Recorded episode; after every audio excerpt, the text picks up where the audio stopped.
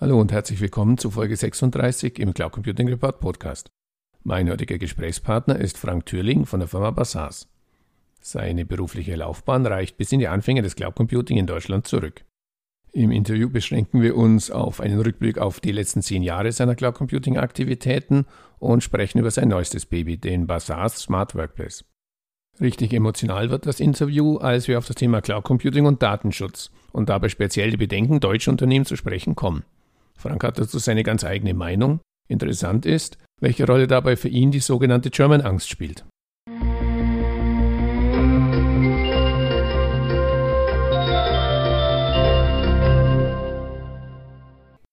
Ja, hallo Frank, deine berufliche Laufbahn reicht ja bis in die Anfänge des Cloud Computing hier in Deutschland zurück. Vielleicht kannst du zum Einstieg die wichtigsten Meilensteine und Stationen deiner bisherigen Karriere im Cloud Computing kurz nennen.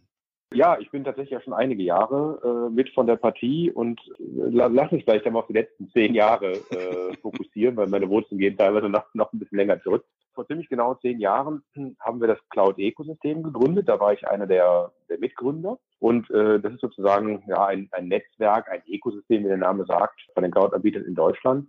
Und wir sind damals hm, wirklich auch mit dem Ziel gestartet, Cloud und SaaS und überhaupt neue digitale Technologien und Trends in Deutschland sagen salonfähig zu machen. Und äh, ja, wir haben äh, ja auch einiges äh, dort an Aktivitäten und äh, sind das größte Netzwerk äh, dieser Anbieter in Deutschland.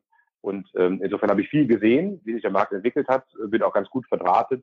Also Beruflich habe ich die letzten zehn Jahre als Berater gearbeitet. Das Cloud-Ökosystem ist sozusagen, kann man sagen, eine Art Hobby von mir.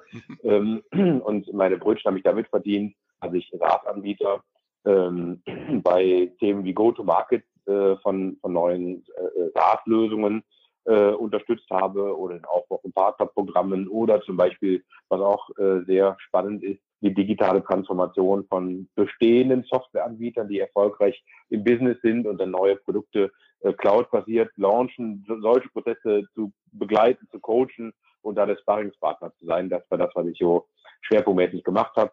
Ungefähr vielleicht 50 verschiedene Projekte, mhm. Anbieter ganz unterschiedlicher Größenordnung, von, von kleinen Startups bis zu wirklich sehr großen Konzernen. Und da hatte sich dann äh, in, in, in meinem Beratungsgeschäft ein Schwerpunkt dargestellt. Es ist ja schon relativ spitz, nur im Cloud- und SaaS-Umfeld unterwegs zu sein. Aber in diesem Rahmen war ich nochmal äh, spezialisiert auf den Bereich App Stores und, äh, und Marktplätze. Also wo es eben darum ging, dass jetzt ein Marktplatz mit, mit vielen unterschiedlichen Cloud-Lösungen von, von unterschiedlichen Herstellern sozusagen an einer zentralen Stelle für ein Unternehmen zur Verfügung steht. Und das war halt, da, dort habe ich einiges also ich würde fast sagen, alle äh, Projekte, die es im deutschsprachigen Markt gab, habe ich da ziemlich intensiv betreut. Die meisten haben auch noch nicht wirklich gut funktioniert, auch international. Ist dieses Marktplatz im B2B-Bereich, äh, der unabhängige Marktplatz noch nicht so richtig erfolgreich. Und das war halt das, wo ich mich dann die letzten zwei, drei Jahre mit beschäftigt habe, okay, wie sieht es eigentlich aus, wenn jetzt ein Unternehmen viele SaaS-Lösungen managen möchte, also Software, die aus der Cloud heraus bereitgestellt wird. Was sind da für Anforderungen und wie kriegt man sowas äh, bewerkstelligt? Das war sozusagen der Schwerpunkt meiner letzten zwei, drei Jahre. Ja, dein neuestes Baby ist das Smart Workplace. Kannst du kurz beschreiben, was sich hinter dem klugen Arbeitsplatz aus dem Hause Basars verbirgt? Also das ist dann tatsächlich genau die Idee, zu fragen, was braucht eigentlich ein Unternehmen, das heute schon mit vielen oder mehreren SaaS-Lösungen arbeitet. Und das kommt eben genau aus den Überlegungen. Basars ist übrigens eine Abkürzung. Das steht für Business App Store as a Service und, und sorgt eben dafür, dass Business Apps in einem Unternehmen sozusagen wohl organisiert zu den einzelnen Usern findet. Das Ganze so konzipiert als native, also echte Cloud-Lösung. Das hat nichts mehr mit dem Windows-Umfeld zu tun, sondern das ist für wirklich ganz überwiegend digital arbeitende äh, User, die, die wirklich eine Vielzahl ähm, an ganz unterschiedlichen SaaS-Lösungen, Business-Apps äh, aus der Cloud heraus nutzen. Und die Idee hinter Basars ist, diese Apps sozusagen an einen zentralen Platz, in einen digitalen Arbeitsplatz zur Verfügung zu stellen wo dann letztlich der einzelne User sich anmeldet an, an einer zentralen Stelle und aufgeräumt seine wichtigsten Apps findet und nicht mehr nach Zugangsdaten und so weiter suchen muss, sondern er hat das alles auf seinem Arbeitsplatz, aber darüber hinaus zum Beispiel auch die wichtigsten Daten äh, seiner täglichen Arbeit, die wir aus den verschiedenen Apps sozusagen irgendwie auslesen und anzeigen das kann man sich so ein bisschen vorstellen wie so ein Komplexitätsfilter. Ne? Wenn man in der täglichen Arbeit mit, mit verschiedenen Apps arbeitet, da muss man wechseln, da muss man äh, wirklich ziemlich vielfältig sein. Und Basars Komplexitätsfilter bringt das sozusagen alles an einen zentralen Ort und dort kriegst du quasi alles zusammen. Und ähm, ja, wir haben ungefähr 400 Business-Apps derzeit bereits integriert, die dort bei Basars verfügbar ist. Also das sind alle führenden Systeme, die es so international gibt und natürlich auch die deutschen. Und ganz praktisch kannst du zum Beispiel dann irgendwie ziemlich schnell zwischen den verschiedenen Apps wechseln. Du kannst zum Beispiel mit mehreren Accounts äh, einer gleichen App arbeiten. Also man kennt das vielleicht, wenn man mehrere Gmail-Accounts oder egal welche Google-Accounts oder Teams oder Slack, dann hat man immer das Problem anmelden, abmelden, anmelden, abmelden. Mhm. Und bei Basars ist das so, Du hast das quasi einen Multi-Account, kannst da äh, also wirklich sofort und direkt ohne An- und Abmelden zwischen Accounts wechseln und das Ganze führt dann letztlich zu einer Produktivitätssteigerung für den einzelnen User. Der kann sich ganz individuell seinen eigenen Arbeitsplatz zusammenstellen. Das geht per Drag and Drop, ist wirklich super easy. Da brauchst du keine Schulung, keine Einführung. Da kommt bisher äh, jeder gut zurecht. Und dann gibt es noch eine andere Rolle, nämlich nicht nur die des einzelnen Nutzers, sondern auch der, der, der die Mütze aufhat und die Rolle des IT-Admins. Das kann in einem kleinen Unternehmen der, der Geschäftsführer sein oder eben in mittleren, größeren Unternehmen sind das dann die IT-Leute. Und die haben eben auch eine gewisse Herausforderung, SaaS-Lösungen zentral zu managen. Da kannst du halt bei Basars dann Teams anlegen und sagen, hey, unsere Buchhalter bekommen dieses Set an Apps und unsere Verkäufer bekommen das Set an Apps. Und das führte eben dazu, äh, dass der Rollout von Apps übergreifend viel, viel einfacher wird und die ihre Apps direkt finden und äh, quasi sich auf die eigentliche Arbeit konzentrieren können. Du sprachst die unterschiedlichen Firmen schon an, klein, mittel, groß. Nochmal kurz nachgefragt, gibt es eine spezifische Zielgruppe für die Lösung oder würdest du sagen, nee, kann eigentlich jeder brauchen? Kann natürlich jeder brauchen. Also mhm. sagen wir mal so, äh, es gibt keinerlei Eingrenzungen äh, in Bezug auf Unternehmensgröße. Also das heißt, das fängt vom Freelancer an bis zum großen Konzern, okay. ist das alles äh, möglich. Es gibt es ist keine Branchenausrichtung, aber man muss sagen, nicht alle Unternehmen suchen heute schon so eine Lösung, mhm. sondern das sind vielleicht 25 Prozent. Das sind dann Unternehmen, wirklich die, die, die ganz überwiegend digital arbeiten. Also Beispiel, äh, wenn du heute ein Start-up gründest, äh, da, dann wirst du wahrscheinlich nicht noch einen, noch einen Server äh, anschaffen und Software kaufen, sondern das nutzt man alles aus der Cloud. Und insofern wären dann zum Beispiel solche Startups die, die eine Vielzahl an Lösungen, mhm. ähm, also das sind dann zwischen 10 und 30, 40, 50 verschiedene Lösungen, das in einem Unternehmen zu managen. Und dann gibt es natürlich auf der anderen Seite die Unternehmen, die eher noch traditionell arbeiten, die die IT im Haus organisiert haben, die vielleicht noch nicht offen sind für die Cloud. Das sind natürlich dann erstmal nicht direkt unsere Zielgruppen. Der erste Schritt ist Offenheit für die Cloud und Nutzung von Cloud-Lösungen. Und wer dann eine Vielzahl von Cloud-Lösungen hat, der hat tatsächlich neue Aufgabenstellungen und die lösen wir quasi mit Basar. Und insofern ähm, sind es wirklich moderne, digital arbeitende Unternehmen, die da einen Fokus haben. Und, und noch ein Punkt. Mhm. Wir sind ja in Deutschland äh, immer auch so ein Stück weit äh, abwartender, kritischer, was neue Technologien äh, angeht. Und deswegen Basar deswegen auch wirklich international ausgerichtet, weil wir international tatsächlich irgendwie auch ganz andere Erfahrungswerte haben, was die Verbreitung ähm, angeht. Und wir haben auch einen Fokus auf, auf USA ausgerichtet, weil, weil wir dort eher Unternehmen finden, die so in der Form arbeiten, wie das man braucht, um sozusagen den, den, den Bedarf für Basars und für einen nativen digitalen Arbeitsplatz zu haben. Lass uns noch mal ein bisschen auf die Basistechnologie zu sprechen kommen. Die Basistechnologie für die Datensynchronisation, von der du ja sprachst beim Smart Workplace, ist der sogenannte Open Integration Hub. Für den habt ihr ja sogar eine Förderung durch das Bundeswirtschaftsministerium erhalten. Kannst du das Konzept dieses Open Integration Hub kurz skizzieren und wie können auch andere mhm. Unternehmen von dieser Technologie profitieren? Also der, der Open Integration Hub ist ein, ist ein Open Source Projekt, tatsächlich dann vom Bundeswirtschaftsministerium gefördert. Da, wie das so ist, stand ein Konsortium, die dort äh, gemeinsam eine Technologie entwickelt haben, die dazu äh, genutzt werden kann, dass Daten aus verschiedenen SaaS-Lösungen Anbieter unabhängig und übergreifend synchronisiert werden können. Also die, die, die Idee ist eben, also immer quasi äh, im Kopf, man, man nutzt als Unternehmen bereits mehrere SaaS-Lösungen, dann hast du die Aufgabenstellung, dass die Daten verteilt sind bei den verschiedenen Anbietern und du möchtest aber mit den Daten auch übergreifend arbeiten. Und dass man zum Beispiel sagt, okay, äh, wenn du in deinem CRM-System Kundendaten modifizierst, dann möchtest du, dass das automatisch auch im ERP-System ankommt, vielleicht im Projektmanagement, äh, vielleicht noch in der Telefonanlage, mhm. äh, dass du den Anruf korrekt identifizieren kannst. Also sowas, wie man es von der iCloud her beispielsweise aus der Konsumerwelt her kennt, das ist ja. Business äh, gedacht. Das ist das, was der, der Open Integration Hub äh, sozusagen realisiert. Und das Ganze ist äh, Open Source. Das heißt also, wenn man auf die Webseite openintegrationhub.org geht, äh, dann findet man sozusagen den Weg in die Source. Das kann jeder nutzen, quasi kostenlos und, ähm, und, und es selber für die eigenen Lösungen nutzen. Das kann im Rahmen eines Projektes in einem Unternehmen sein. Das kann aber auch ein, äh, ein Systemintegrator sein, der das als Dienstleistung für, für Mittelständler aufbaut oder aber eben auch Softwareanbieter, äh, SaaS-Anbieter, die sich sozusagen mit dem, mit dem Open Integration Hub vernetzen. Und da ist dann der Vorteil, dass du einmal eine Schnittstelle machst. Der Open Integration Hub definiert sozusagen Logik, Datenmodelle und so weiter. Das meiste davon ist optional und ist die Einsatzmöglichkeiten sind sehr vielfältig, kann man gar nicht so pauschalisieren. Ja. Aber in unserer optimalen Welt gibt es dort sozusagen eine Intelligenz in der Mitte und die sorgt dafür, äh, man adressiert die API und ist dann mit allen anderen äh, Lösungen, die schon angeschlossen sind, äh, konnektiert und das bringt eben dann letztlich nachher für den Kunden einen großen, äh, einen großen Vorteil. Vielleicht noch ein Satz. Also du, du siehst schon, das Ganze hat sehr viel damit zu tun, dass wir uns damit auseinandergesetzt haben, mehrere Cloud-Lösungen ja. im Einsatz. So, wie geht man damit um? Und jetzt kommt dann Bazaar, äh, auch hier ins Spiel. Bazaar ist letztlich einer der Entwicklungspartner okay. ähm, beim Open Innovation Hub Projekt.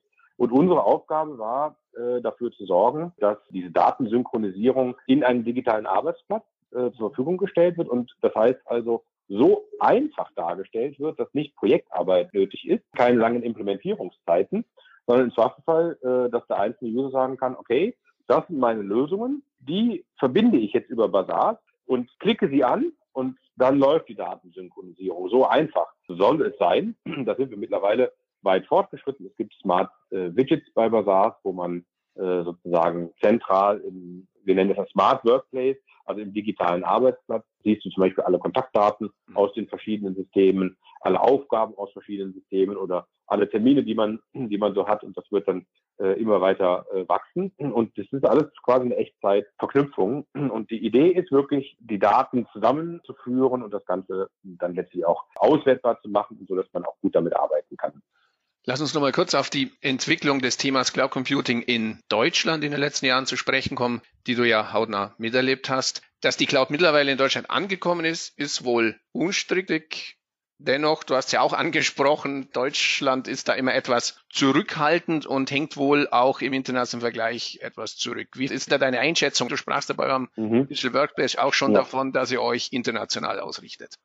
Das ist so. Und ich war selber auch äh, etwas überrascht, jetzt die Erfahrung, die wir da äh, gemacht haben. Das halte ich für ein, ein extrem kritisches Thema insgesamt, weil wir sind dort an der Stelle tatsächlich als Deutschland weit sehr weit hinter dem internationalen Markt zurück. Mhm. Wenn man sich mal die 100 Top-Business-Apps anschaut, also SaaS-Lösungen, also von den 100 mhm. kommen vier aus Europa mhm. ja, und keines aus Deutschland. Äh, und das ist, das ist, das ist irgendwie so kritisch. Und das ist so ein bisschen so die, dieses Henne-Ei-Problem. Wir haben halt in, in Deutschland sind Unternehmen insgesamt wirklich zurückhaltender, was neue Technologien angeht. Und äh, das heißt, dass zum Beispiel dort, wo wir typisch deutsche Lösungen brauchen, weil es gesetzliche Anforderungen zum Beispiel ja. gibt, sowas wie jetzt im Bereich Buchhaltung, Personalabrechnung und sowas. Das, ist, das läuft auch nur in Deutschland.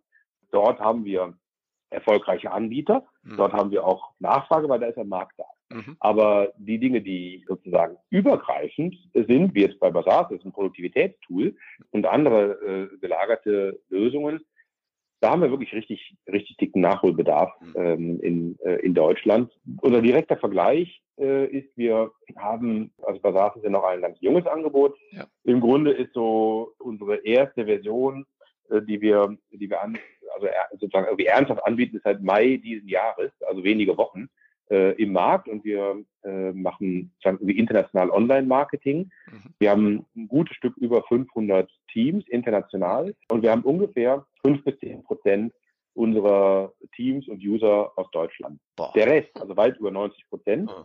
sind international. Für uns ist das natürlich jetzt, solche Märkte zu adressieren, mittlerweile einfach, ja, weil das, du erreichst äh, andere Märkte online. Und die Erfahrung ist aber, dass die Unternehmen oder das, erstmal der einzelne User, der sich registriert, das Verhalten der, dieser, dieser User ist ein ganz anderes, als wir das so in Deutschland sehen. Nämlich das erste ist, es ist also immer wieder erstaunlich zu sehen, wer sich alles registriert, Unternehmen jeder Größenordnung, mhm. aber auch sowas wie zum Beispiel Krankenhäuser, also, also äh, äh, öffentliche Einrichtungen, ja, ja. wo man sagen würde, kann man sich in Deutschland eigentlich gar nicht vorstellen. Gar nicht vorstellen. Nee, also das ist ja, also international ist es so zu sagen, hey, wenn es da eine Lösung gibt, wo ich besser mit arbeiten kann, dann mache ich das, ja. Und dann so und das, äh, und das und dann legen die los.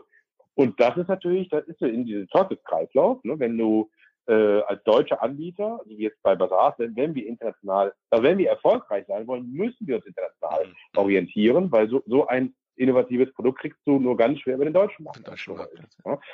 ja, und das ist das, wo wir auch für das Cloud-Ökosystem äh, die Zukunft sehen, genau an der Baustelle zu arbeiten.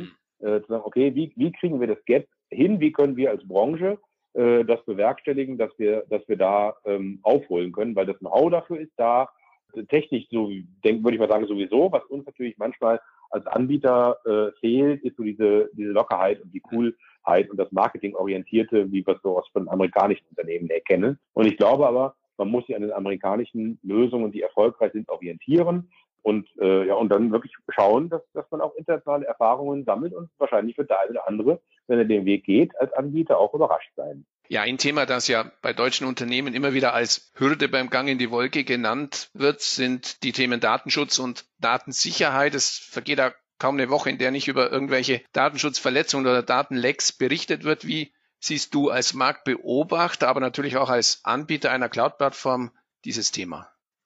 Das ist natürlich ein sehr unangenehmes Thema mhm. ich musste da eigentlich auch direkt widersprechen. Okay. Ähm, das, aber äh, aber es, es, es zeigt, das ist so das typische äh, deutsche Thema. Ne? International sagt man dazu ja auch German Angst. Ne? Also das gibt es so ausgeprägt nur nur bei uns. Ja, gehst du über die Grenze ja, und äh, also ich wohne nicht so weit weg von Holland oder Belgien entfernt, mhm. da, da haben die Leute das Problem schon irgendwie nicht. Und da kann mir ja keiner sagen, dass diese Unternehmen jetzt unglaublich viel sicherer wären ähm, als die Deutschen. Und widersprechen muss ich dir bezüglich der Verletzungen. Mhm. Klar ist, im Konsumerbereich haben wir das vereinzelt mitbekommen, alle, weil das natürlich auch durch die Nachrichten geht. Sony, äh, meine Attacke oder Facebook, Stichwort äh, Cambridge Analytics und so weiter. Aber wenn du das im, äh, im professionellen Umfeld anschaust, also wirklich, äh, wenn es um Businessdaten geht im Unternehmen, kenne ich nicht einen einzigen Fall über all die Jahre. Ich kenne nicht einen. Es mag sie geben, das will ich, kann ich gar nicht ausschließen, aber ich kenne nicht einen Fall, wo wirklich Businessdaten missbräuchlich genutzt worden sind. Und was eigentlich auch nicht in Ordnung ist, also Datenschutz und Datensicherheit sind so zwei völlig grundsätzlich unterschiedliche Themen. Es wird immer in ja. einem Atemzug völlig unterschiedliche Themen. Ja. Und beides sind ja keine neuen Themen und beides haben ja nichts mit der Cloud direkt zu tun, sondern ja. das sind Aufgaben, denen sich ein Unternehmen stellen muss. In Bezug auf Datenschutz muss man einfach gesetzliche Anforderungen, also EU, DSGVO, erfüllen und Datensicherheit muss man auch dafür schauen, dass seine Daten irgendwo sicher sind. Ja. Das ist kein, kein, kein Cloud-Thema. Diese, diese Aufgabe hat man genauso, wenn man einen Server im Unternehmen stehen hat, ja, aber ich sag mal, was ich immer mitbekomme, ist, wenn zum Beispiel Microsoft irgendwie eine, eine, eine Windows-Version aufkündigt, ja. dann ist immer das Gebrüll groß, um Gottes Willen, das müssen wir umstellen. Das zeigt aber auch, wie alt teilweise die Technologie in den Netzwerken ist, von den Servern ist. Und, äh, und das sind dann gleichzeitig die Leute, die, äh, die nicht in IT investieren, nicht für die Sicherheit tun, die dann schnell sagen, Cloud äh, ist unsicher. Und das ist natürlich das krasse Gegenteil. Ne? Also wenn wer einmal ein Datacenter besucht hat oder sieht oder weiß, was ein Anbieter tun muss, um wirklich die Sicherheit seiner Kunden äh, zu garantieren, weil ist es nicht sicher, dann ist die Existenz des Anbieters, ja. die steht direkt auf dem Spiel. Also da gibt es ein sehr, sehr hohes Level, äh, was in den allermeisten Unternehmen nicht erreicht werden kann. Und ähm, insofern ist das echt immer äh, eine eher emotional geführte Diskussion von denen, die eigentlich was gegen, gegen moderne Technologien und Transformationen haben. Und wie gesagt, das findet man international bei weitem nicht so. Das ist ein typisch deutsches Thema. Lass mich da ganz kurz trotzdem nochmal noch mal einhaken, weil es ja eben gerade auch so ein kontrovers diskutiertes Thema ist. Ich habe mir nochmal die Daten rausgesucht vom aktuellen Bitkom Cloud Monitor aus diesem Jahr und da ist halt auch wieder diese Zahl. 73 äh, Prozent fürchten einen unberechtigten Zugriff auf sensible Unternehmensdaten in der Public Cloud. Zwei Drittel haben Angst vor Datenverlusten. Ist es wirklich eben dieses, wie du sagtest, emotionale, diese German Angst? Woher kommt diese, diese, diese, diese Haltung oder diese Meinung? Das hat was, glaube ich, mit unserer Mentalität zu tun, weil ja. faktenbasiert ist es ja nicht. Äh, also ich glaube schon, dass diese Umfrage von der Bitkom, das wird schon äh, natürlich richtig sein. Ja, ja, mit klar. Fakten basiert ist eigentlich, dass die Einschätzung der Leute mhm. äh, basiert nicht auf Fakten, sondern die, die basiert auf Halbwissen. Ja, und okay. ähm, das ist das ist immer das ist immer gefährlich. Sobald man sich wirklich den Fakten zuwendet, zum Beispiel so Themen wie, wie Datenschutz und so mhm. weiter, äh, da, da gibt es natürlich sehr wohl Dinge, die man, die man beachten muss. Mhm. Äh, Themen auch amerikanische Anbieter mhm. und so weiter. Das muss man sich, das muss man alles anschauen. Das ist eine gesetzliche Maßgabe, genauso wie es andere Gesetze gibt, an denen man sich halten ja. muss. Ne? Aber es ist unabhängig von der Cloud. Mhm. Ähm, bei, bei der Cloud ergeben sich vielleicht Fragestellungen und die muss man einfach professionell lösen. Aber es gibt auch für alles Antworten. Es gibt kein, äh, aus meiner Sicht kein sachliches Argument, was wirklich gegen eine Cloud-Lösung spricht ist zumindest keins bisher äh, zu mir so richtig vorgedrungen, wo ich sagen würde, jawohl, deswegen kann man es vielleicht wirklich irgendwie nicht machen. Das ist alles vorgeschoben und bremst, es bremst auch unsere digitale Transformation. Es ist mit eines der, der Probleme, weswegen wir in Deutschland hinterher hinken. Ähm, und da müssen wir wirklich schauen. Ich habe das ja eben auf sozusagen die Anbieterschaft der, der, der SaaS- und Cloud-Anbieter bezogen, aber auch unsere Industrie insgesamt, von der ich sehr viel halte, auch unser Mittelstand. Mhm. Ja. Mhm. Aber ich glaube, wir leben in einer so schnelllebigen Zeit, dass wir auch schauen müssen, dass wir innovativer denken, dass wir mutiger rangehen und nicht immer nur die, die Probleme sehen. Ich, äh, unser Minister Altmaier, der, der war doch irgendwie vor zwei Monaten oder sowas in der Richtung äh, im Silicon Valley mhm. und hat gesagt, okay, ähm, es gibt ja in dieser Welt Optimisten und Pessimisten mhm. ja, und das Problem ist, dass die Optimisten in, in, im Valley sitzen und die Pessimisten in Deutschland. ja, und das drückt aus. Ja, dann lass uns abschließend noch den obligatorischen Blick in die Kristallkugel werfen. Wohin geht aus deiner Sicht die Reise für das Thema Cloud Computing in Deutschland und welche Rolle möchte Basas mit seinem Smart Workplace dabei spielen? Aus meiner Sicht ist, ist das relativ klar, wo die, wo die Reise sagen wir, im Großen und Ganzen hingeht, und zwar äh, in, in Richtung Offenheit und Datenaustausch. Wir nennen das ja auch API Economy. Also alle guten SaaS-Lösungen haben sozusagen definierte Schnittstellen, also API-Schnittstellen. Und das ist dazu äh, quasi gedacht und angelegt, dass man äh, wirklich seine Daten anwendungsübergreifend nutzen kann. Mhm. Und ich glaube, das ist irgendwie ganz wichtig, auch dann die relevanten Daten aus den verschiedenen Systemen zusammenzubekommen. Und dann haben wir einen weiteren Megatrend aktuell, das Thema AI, Artificial Intelligence, oder also künstliche Intelligenz, was ja als Begrifflichkeit äh, schon mal ganz schwierig zu fassen ist. Das ist so ja. typisch wieder äh, wir IT, ne? haben wir wieder neues Buzzword. Aber letztlich geht es ja darum, dass wir ganz viele Daten haben, die wir versuchen wollen zusammenzubringen und sie dann auszuwerten und dann zum Beispiel durch intelligente Verfahren, Machine Learning, Muster zu erkennen, damit wir sozusagen automatisiert Prozesse optimieren können. Also Prozessoptimierung ist auch kein neues Thema, das gibt es irgendwie auch schon lange, aber vielleicht um das ein bisschen pragmatischer zu beschreiben, bei, weil du fragtest ja auch, wie wir das bei Basars angehen wollen. Ja.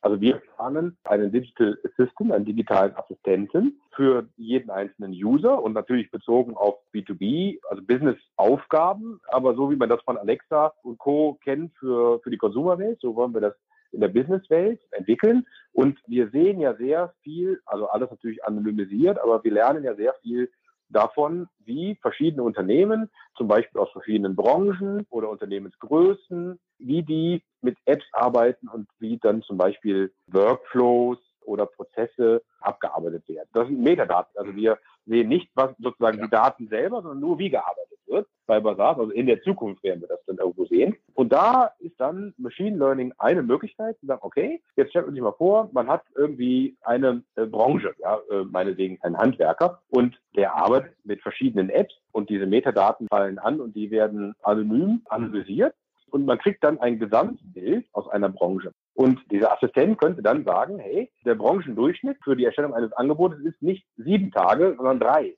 Mhm. Und wenn du das und das machst, dann könntest du deine ganze Angebotsphase beschleunigen, was dazu führt, dass du vielleicht einen Umsatzwachstum von 15 Prozent äh, erreichen könntest. Also das ist im Moment, das ist jetzt noch ein, so ein hypothetischer Fall, das haben wir heute noch nicht.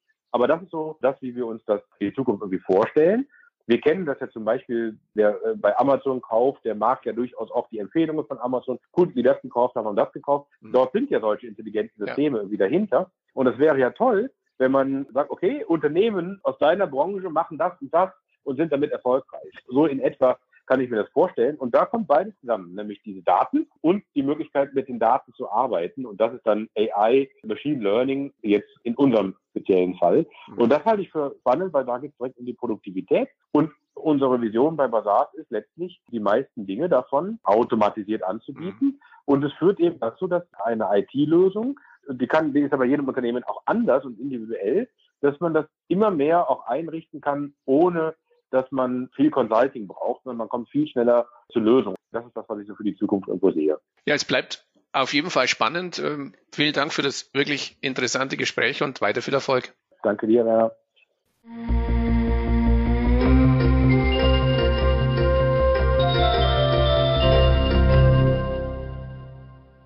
An dieser Stelle herzlichen Dank für Ihre Aufmerksamkeit.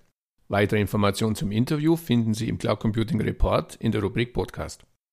Wenn Sie regelmäßig über aktuelle News und Hintergrundinformationen rund um das Thema Cloud Computing informiert werden möchten, abonnieren Sie am besten unsere Newsletter. So viel für heute. Vielen Dank fürs Zuhören und bis zum nächsten Mal.